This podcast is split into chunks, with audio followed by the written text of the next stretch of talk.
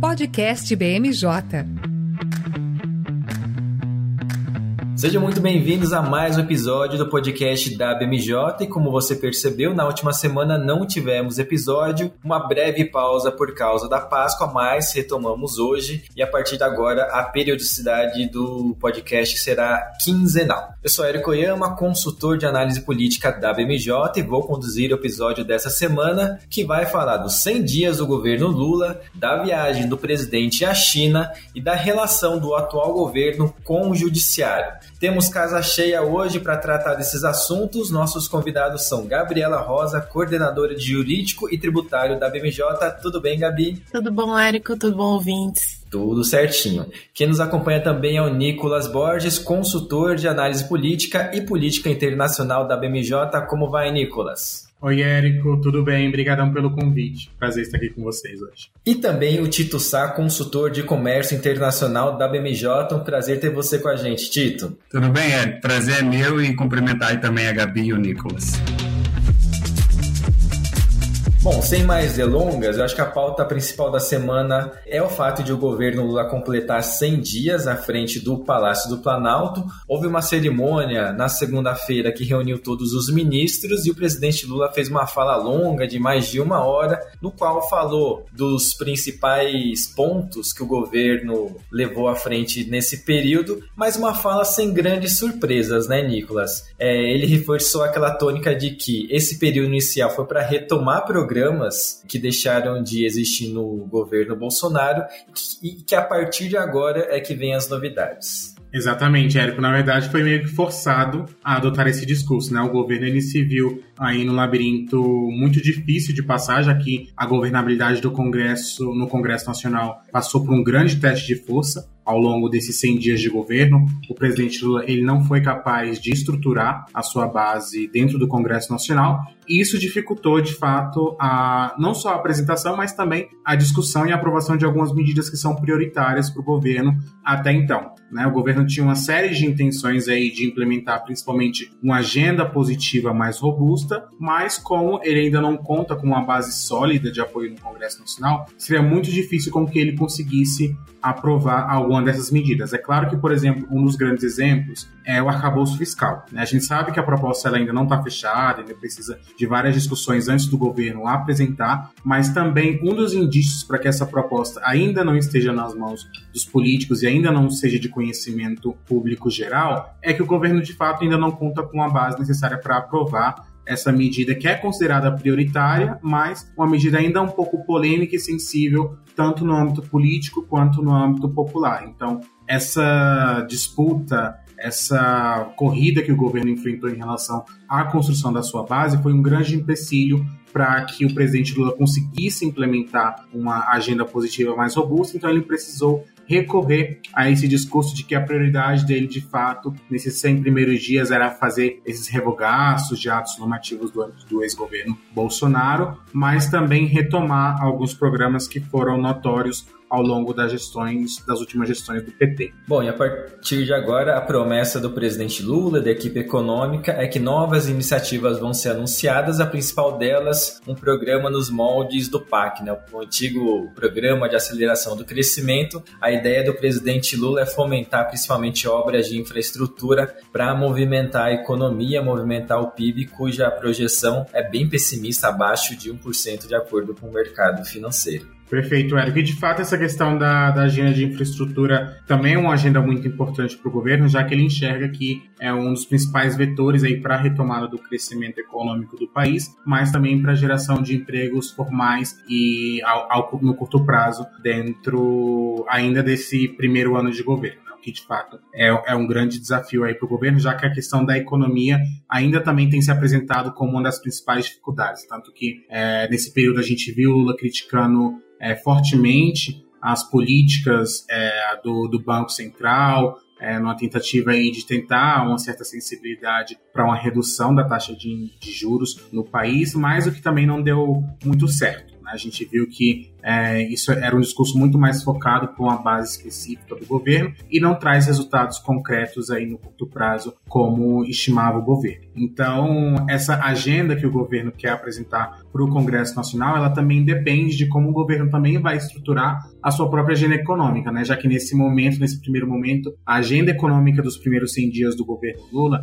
ela esteve muito mais focada na questão fiscal, já que existe uma grande preocupação sobre a sustentabilidade das contas públicas no país. Então, foi por isso que o governo tão, tão pouco foi capaz de avançar em outras temáticas além dessa questão fiscal. Né? A gente ainda tem pendente há muito tempo a questão da reforma tributária, mas é, essa, a diversidade do cenário global com baixo crescimento econômico e também a sustentabilidade das contas públicas da União Federal faz com que a agenda econômica do governo se concentre em uma outra seara nesse momento. Uma coisa que eu acho interessante, principalmente ouvindo a análise do Nicolas, é como a história ela é cíclica, principalmente agora que a gente está vivendo o terceiro mandato do presidente Lula, porque se a gente for recordar como foi o processo de transição FHC-Lula e os primeiros 100 dias do primeiro governo do Lula, é um quadro muito parecido, mas com respostas muito diferentes, porque naquela época, 2003, a gente vivia um momento de altíssimo peso fiscal, então a gente estava com uma pressão muito grande de sair de uma posição de deficitário para superavitário na balança comercial. Então havia todo esse peso e a solução que o governo teve que enfrentar foi justamente apresentar a reforma tributária e a previdência. E nesses 100 primeiros dias, nessa época, ele já havia entregue a reforma da previdência e a reforma tributária em março esse detalhe que o Nicolas falou, que não é um detalhe, é uma questão super importante, da construção da base política, é precisamente o que faz a diferença daquele tempo para hoje. Porque naquele tempo a gente via um presidente Lula eleito com uma base significativamente positiva no Senado, com apoio muito grande na Câmara, com uma aliança muito forte com os governadores, então ele foi campeão em praticamente todos os estados brasileiros naquela época. E hoje ele vem num contexto, numa base enfraquecida, num Senado em oposição os governadores ainda ressabiados, muitos deles, em relação à vitória de quem seria o presidente da República. Então a gente vê um contexto de construção de uma base tão sensível que ele não consegue estar na mesma posição que ele esteve de entregar reforma tributária e mesmo o arcabouço fiscal ainda não foi recebido da maneira como era esperado. Então, a gente tem uma história com elementos muito parecidos, mas o único fiel da balança é que a articulação ela se mostrou mais urgente do que as políticas públicas para construir essa base para o Lula efetivamente governar. Bom, se a gente pode destacar um ponto no qual o atual governo enfrenta um cenário diferente, é no cenário internacional com a necessidade de reconstruir algumas pontes, especialmente com a China, que é o principal parceiro comercial aqui do Brasil, e é o destino do presidente Lula, que viajou para o país asiático na segunda-feira. A gente grava esse podcast na quinta-feira. E o presidente foi acompanhado de 39 parlamentares, justamente na tentativa de construir essa base de apoio no Congresso que a Gabi citou. Chama atenção aqui uma ausência, não uma presença ausência do presidente da Câmara, Arthur Lira, que alegou motivações médicas para é, se ausentar dessa viagem, dessa comitiva para a China. Bom, essa viagem era para ter acontecido há algumas semanas, foi adiada por uma motivação médica na ocasião do presidente Lula. E Tito, queria te ouvir no seguinte sentido: a justificativa principal do presidente Lula nessa viagem é selar acordos comerciais. A gente sabe que, por mais que a China seja o principal parceiro econômico aqui do Brasil, a maior parte das negociações, pelo menos por parte aqui do Brasil, é na venda de commodities e pouco é entregue é, pela China aqui para o Brasil, principalmente com relação à transferência de tecnologia. Qual que é o fim principal dessa viagem? É diplomático ou o presidente Lula deve conseguir trazer acordos comerciais relevantes de volta aqui para o Brasil? Érico, então, eu acho que, conversando com o que falavam o Nicolas e a Gabi, acho que a viagem do presidente Lula à China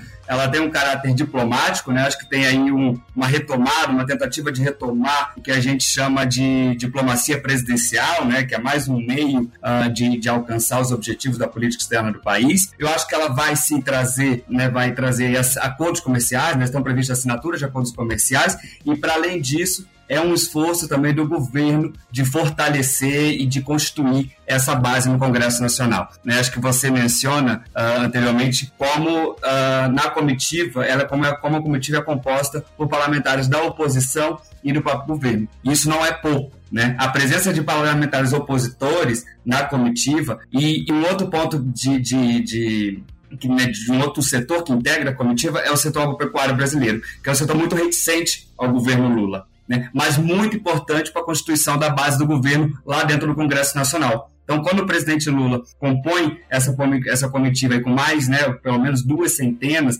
de empresários, a maioria deles ligada a, ao setor agropecuário, é também um esforço do, do, do presidente de, de arregimentar essa base. Uh, com relação aos acordos comerciais, os principais beneficiados uh, são o, o, o setor, uh, né, os empresários do setor agropecuário. Uh, dentro, desse, dentro, desses acordos, a gente tem protocolos sanitários e fitossanitários uh, que certamente contribuem para facilitar a, a, as, as, trocas comerciais entre os países. Há previsão também de um acordo comercial para a instalação da certificação digital, que vem para contribuir em desburocratizar as operações de comércio exterior, então de importação e de importação, facilitar essas operações. Então são, são instrumentos uh, previstos nesses acordos que vão aí certamente contribuir para o incremento uh, das relações comerciais Brasil-China e a China já é o nosso principal parceiro comercial, né? Acho que você, você colocou isso muito bem e ela é o principal parceiro comercial não só do Brasil, mas ela é o principal parceiro comercial do setor agropecuário. Uh, mais de 30% das exportações do setor vão para a China. Então, a China é, sem dúvida, o principal mercado e eu acho que aí é uma, é uma tentativa de aproximação do presidente Lula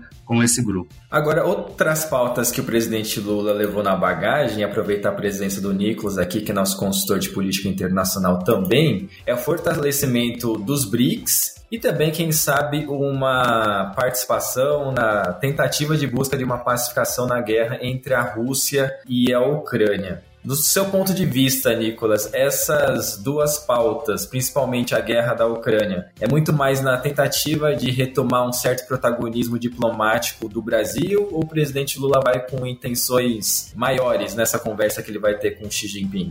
Perfeito, Érico. É, o Brasil, principalmente durante o governo do, do presidente Lula, dos seus dois primeiros governos, ele teve uma participação muito ativa, de fato, na resolução de alguns conflitos que foram bastante notórios na política internacional, dentre eles a discussão sobre a questão nuclear entre Irã e Estados Unidos. O Brasil ele desempenhou um papel aí formidável é, na tentativa da resolução desse conflito, principalmente através também da figura do ex-ministro Celso Amorim, que hoje ocupa um, um cargo de secretário especial para o presidente Lula. E, inclusive, apesar de ter o título de secretário especial, ele tem atuado nos bastidores como uma espécie de fato de ministro das relações exteriores. Então é ele que também foi recentemente a uma reunião exclusiva com o Putin lá na Rússia para discutir de fato uma solução pacífica para esse conflito. Então a gente vê que o Brasil de fato ele já se movimenta como ele se movimentou em períodos atrás na tentativa de uma busca pacífica para esse conflito. E mais uma vez um conflito também que envolve uma participação é, direta dos Estados Unidos. Né? Então o Brasil agora ele entra com, com, essa, com essa gestão de intermediação, não somente entre Rússia e Ucrânia, mas também tem sido uma ponte de comunicação e diálogo com os Estados Unidos. A proximidade que o Lula ele teve recentemente com o presidente Joe Biden nos Estados Unidos é um forte indício de que é, essa, esses diálogos eles possam ter uma robustez maior no curto prazo. Mas, é, como a gente viu também durante as negociações sobre o conflito do Irã, isso vai bater de frente com interesses muito específicos de outras potências. Então, é, não adianta exclusivamente o Brasil desempenhar esse papel de moderação dos conflitos quando as outras partes de fato não queiram é, se insertar de uma forma mais assertiva também nessas negociações. Então, é, a nossa estimativa é de, é de, que o Brasil ele continue tentando apostar nessa figura de ser um país conciliador, de ser um país moderador desses conflitos, mas isso depende também das contrapartes envolvidas em todas essas discussões. E a gente vê que o cenário global está bastante cheio de coisas que o Brasil é, precisa de uma certa forma mediar. Né? A gente tem essa relação é, do conflito da Ucrânia, mas a gente também tem o conflito e essa tensão mais notória entre Estados Unidos e China. Então a gente precisa também acompanhar como essa visita do presidente Lula para a China, que um vai uma delegação muito maior para a China do que foi a delegação dos Estados Unidos para os Estados Unidos. O presidente Lula levou uma delegação muito maior. É, vão ser assinados muito mais acordos comerciais do que foram assinados com os Estados Unidos posteriormente. Então, é comum e que os Estados Unidos eles devem estar de fato atentos é, sobre como vai ser, quais vão ser os desdobramentos da visita do presidente Lula à China e como o Brasil, de uma certa forma, pode se beneficiar dessa tensão entre Washington e Pequim, já que essa disputa por mercados às vezes pode ser até mesmo benéfica para o Brasil, já que vamos ter aí dois players importantes para investir nessa questão sobre investimento externo dentro do nosso país. Eu acho que esse cenário que o, que o Nicolas traz de, dessa tensão geopolítica, né, que está posta, e acho que o tamanho da comitiva do presidente Lula a China ser muito superior, acho que indica também o lugar que a China ocupa na política externa do Brasil, né, que é o principal parceiro e quem e aí retomando o que o Érico colocou lá no início, né, sobre transferência de tecnologia, é quem o Brasil tenta barganhar justamente essa incorporação de, de, de, tecnologia. Né? Um dos pontos principais aí da visita do presidente Lula é justamente a vinda de uma montadora chinesa para a fabricação de, de, veículos elétricos aqui no Brasil. Agora, um outro ponto dessa, dessa tensão, que, que os Estados Unidos certamente assim, é um ponto de atenção ao, ao governo norte-americano, é a recente autorização para que Brasil e China comercializem em moedas locais. Tá? Porque isso você tira por poder dos Estados Unidos, por exemplo, você tira o poder de sanção dos Estados Unidos. Os Estados Unidos perde aí um, um, poder de barganha importante que ele utiliza já há algumas décadas, né, que é sancionar os países através da sua moeda, né, já que o dólar é a moeda uh, utilizada aí nas transações comerciais do mundo. Então, é, é, esse movimento de usar moedas locais certamente também é, é um, um ponto importante que, e de atenção para Washington. Isso, inclusive, Tito, Nicolas, Gabi, gerou dúvida de alguns dos nossos clientes. A gente fez alguns esclarecimentos e é bom frisar que não vai ser nada impositivo, pelo menos nesse primeiro momento, e não tende a ser também a longo prazo. É uma opção para aqueles que quiserem fazer negociações com as moedas locais, no caso o real e o yuan, com o intuito de reduzir gastos é, na transição cambial, mas não é nada impositivo e nem tende a ser. Bom, a gente trouxe a Gabi aqui para falar da relação do governo com o judiciário, e na hora que eu apresentei a Gabi, eu frisei aqui que ela é, é coordenadora do nosso time de jurídico e tributário. Por que, que eu estou citando isso? No governo anterior, quase que diariamente a gente abria as capas dos jornais e quase sempre tinha a manchete, alguma chamadinha relativa a alguma decisão do Supremo Tribunal Federal, ainda mais com a relação um tanto quanto conflituosa do ex-presidente Jair Bolsonaro com alguns ministros, principalmente o Alexandre de Moraes. O que a gente vê nessa gestão do presidente Lula, Gabi, é um cenário bem diferente, né? De janeiro para cá, se, o que me vem à memória de protagonismo do STF é só, entre aspas, os episódios de 8 de janeiro, com a decisão do ministro Alexandre de Moraes de afastar o governador do Distrito Federal, o Ibanez Rocha, mas por enquanto o STF tem tido uma postura muito mais discreta. E por que, que eu citei que você é do time jurídico e tributário?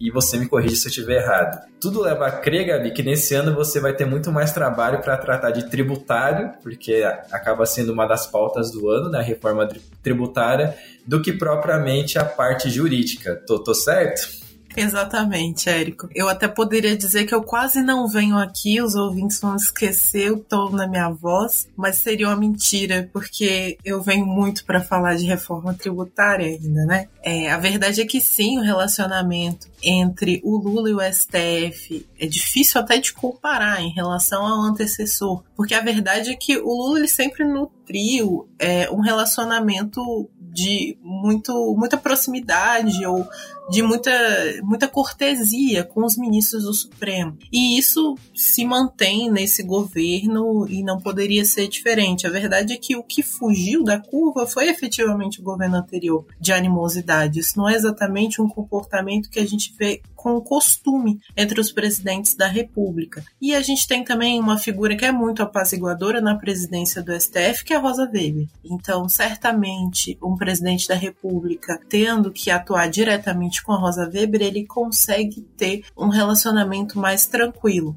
É, fato que o acontecimento de 8 de janeiro gerou alguns impactos, é, mas muito mais a nível local, os governos e o próprio fato de que o Alexandre de Moraes não saiu dos holofotes imediatamente, justamente por causa desse evento. Mas a tendência, como a gente já relatava na época, era que ele se afastasse dessa visibilidade toda e isso se concretizou. A gente já não ouve com tanta recorrência falar de inquéritos é, e de ações tão temerárias. A verdade é que o Supremo tem se concentrado em pautas técnicas, econômicas e inclusive tributárias. Agora, tudo leva a crer que o Supremo vai voltar aos holofotes da mídia, pelo menos momentaneamente, porque tem uma cadeira vaga lá no Supremo Tribunal Federal com a aposentadoria do Ricardo Lewandowski. O nome mais cotado é do advogado Cristiano Zanin, que defendeu o presidente Lula nos inquéritos da Operação Lava Jato. E há quem diga, Gabi, Nicolas, Tito, que é uma decisão um pouco equivocada, podemos dizer, de trazer uma polêmica para o governo desnecessária, já que o Lula vai ter outra indicação com a aposentadoria da própria Rosa Weber, e o Zanin poderia ser uma segunda indicação em um momento de maior é, apaziguamento dos ânimos, digamos assim. Você concorda com essa tese, Gabi? Quais são as possibilidades no radar ou o Zanin é, surge como nome mais proeminente para a indicação para essa vaga? Olha, Érico, de fato, né, existe um contexto de torpor em cima do nome do Zanin, justamente porque existem vários críticos que trazem a questão de que o Lula tem um relacionamento muito próximo, muito pessoal com o Zanin e por isso a indicação não seria indicada. Ele acabaria no futuro cobrando dividendos dessa indicação. Mas a verdade é que as indicações do Lula historicamente não são indicações impessoais. As pessoas que o Lula colocou no Supremo Tribunal Federal e até mesmo nos outros tribunais superiores são profissionais que de alguma forma ele teve algum relacionamento técnico anterior. Então, seja porque em algum nível foi um advogado que atuou é, para o Partido dos Trabalhadores ou por algum sindicato que o Lula teve alguma proximidade. É, a verdade é que o Lula é um, um, um contratante que gosta de ver o serviço sendo executado antes. Então a verdade é que ele quer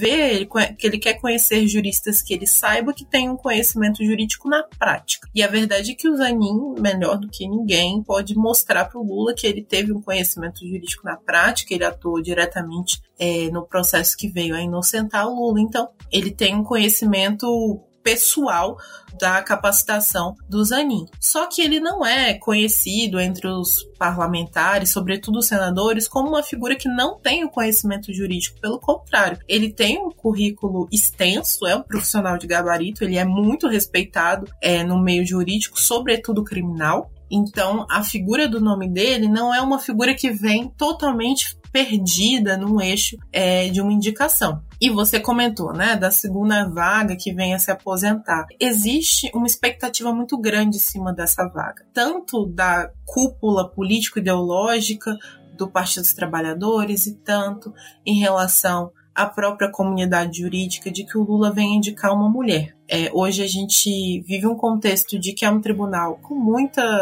é, questão de gênero, de gênero não há uma paridade, né? Nós não temos é, cinco mulheres ocupando o tribunal, mas temos duas mulheres ocupando o tribunal. E o discurso do Lula e, sobretudo, a narrativa que ele traz de igualdade, de defesa aos grupos minoritários, é justamente de assegurar que esse quórum de mulheres não seja ainda inferior do que ele é hoje. Tem surgido nomes muito capacitados no meio feminino jurídico que poderiam ocupar essa vaga. Há ainda também uma pressão que seja uma mulher negra, que a gente nunca teve na história do tribunal uma mulher negra a ocupar a cadeira do Supremo. Nós temos profissionais, juristas negras que são de altíssimo gabarito teriam essa oportunidade. Então, eu, se fosse uma segunda cotada para estar na cadeira do Supremo, é, não, não fosse eu uma mulher, mas fosse eu um homem, um segundo cotado para a cadeira do Supremo, eu não gastaria tanto as minhas fichas nesse sentido, porque o segundo colocado pode ter que esperar a terceira cadeira que talvez venha, que nós temos vários ministros que estão também na iminência de se aposentar e podem adiantar a aposentadoria, mas é, um segundo lugar muito provavelmente virá para uma mulher e provavelmente negra. E acho que me metendo aí nessa, nessa seara da Gabi, né, uh, eu acho que além da expectativa dessa, dessa segunda vaga, né, ser uma mulher, né, já uma mulher para substituir uh, uma ministra, uh, além dessa expectativa, eu acho que tem um risco da segunda vaga, né? Eu acho que o Lula tem hoje, principalmente no cenário, né, que quem vai, uh, quem vai aprovar, quem vai votar a, a, a validar a indicação do, presidente ou não, o Lula lá ainda tem uma, um, um espaço um pouco mais consolidado. Então, deixar para indicar o Zanin, que é o nome preferido do Lula, né, hoje, nesse momento, para a segunda vaga, eu acho que é um risco que, que, que o presidente Lula me parece não está querendo correr. Exatamente. E, né, para a gente ver também o quanto, querendo ou não, essa disputa também é uma disputa política. Né? O Lula está sendo pressionado por várias alas, pela, pela ala do PT para indicar uma mulher negra, mas também existe talvez essa espécie de cobrança é, em relação à sucessão do, do, Lewandowski, né? já que foi, por exemplo, o magistrado que de uma certa forma atuou é, com que o Lula, às vezes, com interesse do Lula, principalmente na Operação Lava Jato. Lewandowski foi uma, um dos magistrados mais críticos à operação, teve votações dentro e fora do âmbito da Lava Jato que foram favoráveis para o presidente Lula, então às vezes parece que ainda tem essa pressão por uma certa dívida que o Lula possa ter em relação a essa condução.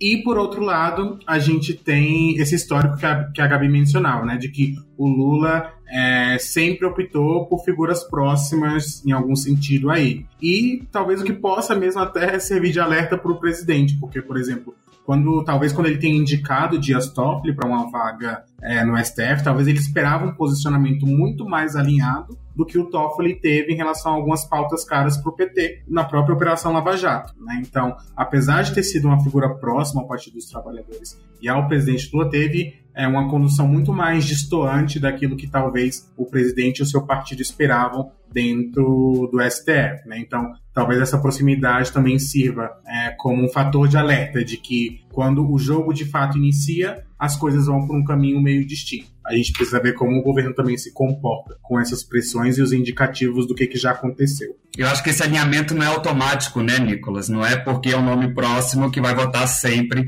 ali com o governo ou, ou, ou na pessoa do presidente Lula, né? Exatamente. Não, pelo contrário. Na verdade, existem estudos acadêmicos que mostram é, que existe uma tendência de compensação. Se eu fui indicado por uma pessoa, eu vou querer contrabalancear votando contra para trazer essa legitimidade para minha indicação. Mas o que eu acho muito interessante, talvez no, no governo passado, essa dinâmica de você tá comigo, você vota comigo, possa ter sido mais premente, o histórico de indicações ser próximo a mim ou não faz muito mais diferença no evitar que você esteja na mira do Supremo porque quem acompanha a política envolvendo tribunais superiores, a principal articulação é evitar que o Supremo te julgue. Não é que ele julgue ao seu favor, porque dificilmente ele vai, mas evitar que ele te coloque na pauta. Então, se você tem pessoas que são próximas a ti dentro do tribunal, elas vão trazer subterfúgios de evitar que seja pautado o processo para você e elas vão te antecipar. Inclusive, ah, existe uma discussão entre os membros do tribunal de que aquele processo que pode afetar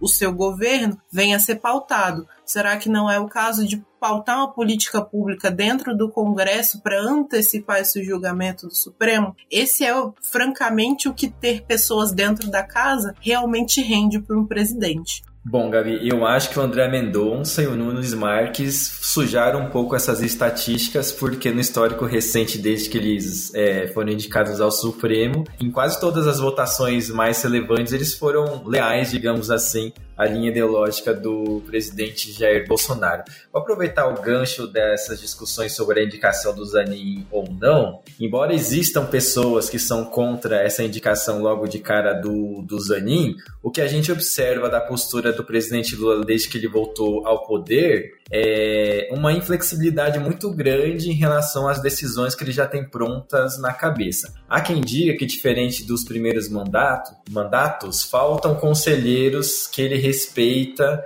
e que ele ouve, que ele pondera é, assim como ele tinha no caso de José Dirceu, Antônio Palocci, dessa vez ele não tem essas figuras é, conselheiras. O Rui Costa acaba sendo um ministro da Casa Civil que executa, mas tem pouco poder de trazer uns pitacos, de, de mudanças de rumo, e o próprio Fernando Haddad tem muito mais que ser defendido do que propriamente aconselhar o, o, presidente Lula. Nesse sentido, Nicolas, a gente percebe nesses 100 primeiros dias que os principais deslizes do presidente foram justamente quando ele sai da linha no sentido do discurso lido. Né? Na segunda-feira, o discurso foi totalmente lido, tanto é que não gerou nenhuma repercussão maior na mídia. Já nessa quinta-feira, no evento da China que marcou a posse da ex-presidente Dilma no Banco dos BRICS, justamente no momento que ele saiu do que estava ali estabelecido, é que ele trouxe as melhores declarações, digamos assim, quando defendeu de forma mais veemente o uso de moedas locais em negociações de países que fazem parte é, dos BRICS. Então a, a, gente vê um Lula muito mais inflexível em relação aos primeiros mandatos e faltam conselheiros ao seu redor, né, Nicolas? Falta conselheiros e também falta, às vezes, descer um pouquinho do palanque da campanha presidencial. Né? A gente sabe que, de fato, discursos são importantes vetores de mobilização, mas até que ponto esses discursos também não são indícios de alguns temores do próprio presidente. Né? Quando a gente vê, por exemplo, as críticas às altas taxas de juros do Banco Central, a gente sabe que, no fundo, no fundo, talvez seja um receio de que os impactos do cenário econômico, da situação econômica, sejam transferidas para o Poder Executivo e não necessariamente ao Banco Central, né? Porque existe é, essa dificuldade, por exemplo, de entendimento é, por parte da população, né? Então, por exemplo,